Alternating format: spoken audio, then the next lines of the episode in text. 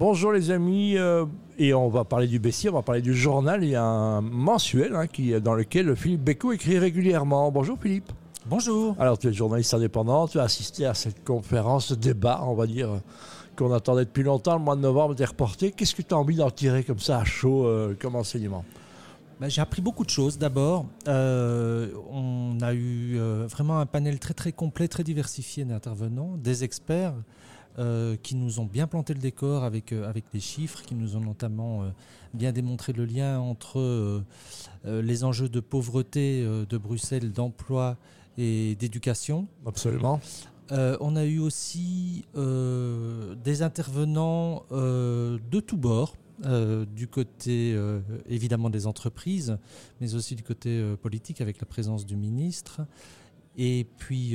la FEB aussi, représentée. La FEB, représentée par M. Timmermans. Et puis les syndicats également. Et avec j'ai eu le sentiment, un esprit, si pas de concorde, en tout cas, un esprit vraiment de, quelque part, tous rivés vers le même, euh, vers le même euh, objectif. Voilà, c'était pas une engueulade débat politique où on cherche, cherche à avoir raison. Ici, on cherche une solution. On peut être ensemble, hein, quelque part. Absolument. Et c'est une soirée qui a aussi permis de mettre. Euh, de, souligner un nombre de points d'accord en fait plutôt que de désaccords à la fois sur le diagnostic et euh, sur euh, ben, des initiatives qui, euh, qui fonctionnent, notamment des initiatives autour de l'éducation, mmh. Bicode, Molengeek et, et, autres initiatives qui ont été louées par absolument toutes les parties, ou même ces pôles formation-emploi.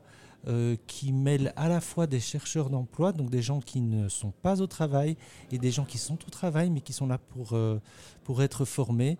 Euh, mettre euh, ces deux types de publics euh, en contact, en fait, s'avère extrêmement porteur d'après ce que j'ai pu entendre ce, la, la, la, question va être violente, mais elle mérite d'être posée. Est-ce que ceux qui ne trouvent pas d'emploi à Bruxelles ne font pas l'effort d'en trouver? Pour être un peu cru, hein, donc cruel. Oui, en tout cas, c'est pas du tout. on n'était pas du tout dans cet esprit-là bien, bien sûr, ce soir. et disons que ce que je retiendrai du, de, euh, en tout cas de la conclusion du ministre euh, Claire Failly, c'est qu'il est euh, clair qu'il y a des publics qui sont plus compliqués à atteindre euh, en particulier les femmes et les femmes issues euh, de l'immigration. Et à côté de ça, on en voit aussi beaucoup qui arrivent en disant pour lequel la seule solution, c'est de créer leur propre emploi et de devenir indépendante en n'étant pas toujours équipées et prêtes pour le faire. oui, oui, c'est ça le paradoxe. Hein. On connaît les, initiatives, tu as certainement euh, déjà interviewé Sana et, d'autres. Il, il, y a beaucoup de choses qui se passent malgré tout à Bruxelles. malgré tout, le ministre Claire Failly a dit qu'il manquait peut-être une, une approche réellement structurelle, donc vraiment de fond. Idem pour ce public de jeunes qui, à un moment donné, je cite, euh, passe sous les radars, ceux qui décrochent, et euh, où il y a une, espèce de, euh, de, no man's land comme ça. On, ne voit pas où sont ces gens. Ils ont décroché, ils sont jeunes, ils ont décroché de l'école. C'est 40%, hein, c'est énorme. Hein.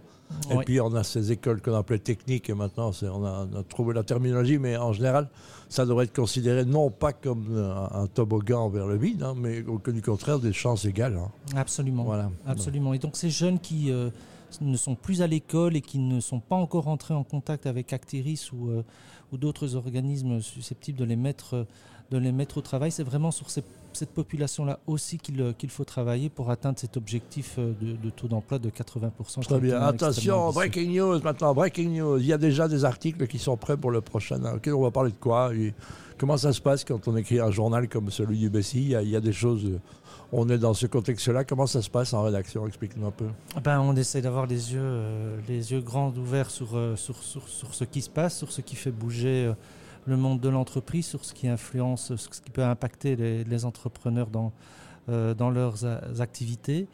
Euh, prochains articles, ceux sur lesquels je viens de travailler, il y a euh, l'initiative, la grande initiative de City Marketing.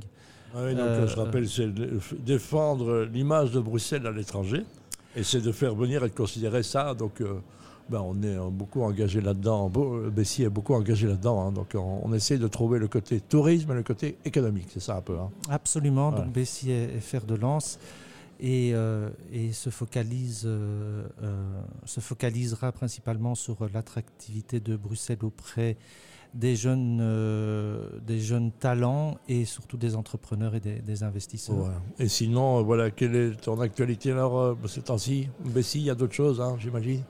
Euh, oui, oui, ben moi je, je, suis là, j'ai mes oreilles grandes ouvertes et puis j'essaie de, de, relayer au maximum les, les, les, intérêts et les préoccupations de Bessie et, de ses membres. Je prépare aussi un article sur euh, le RRU, le Good Living. Voilà. Euh, et, ça aussi, euh, c'est un grand chantier, évidemment, dans l'immobilier, évidemment. Absolument. avec un pool maintenant qui travaille là-dessus.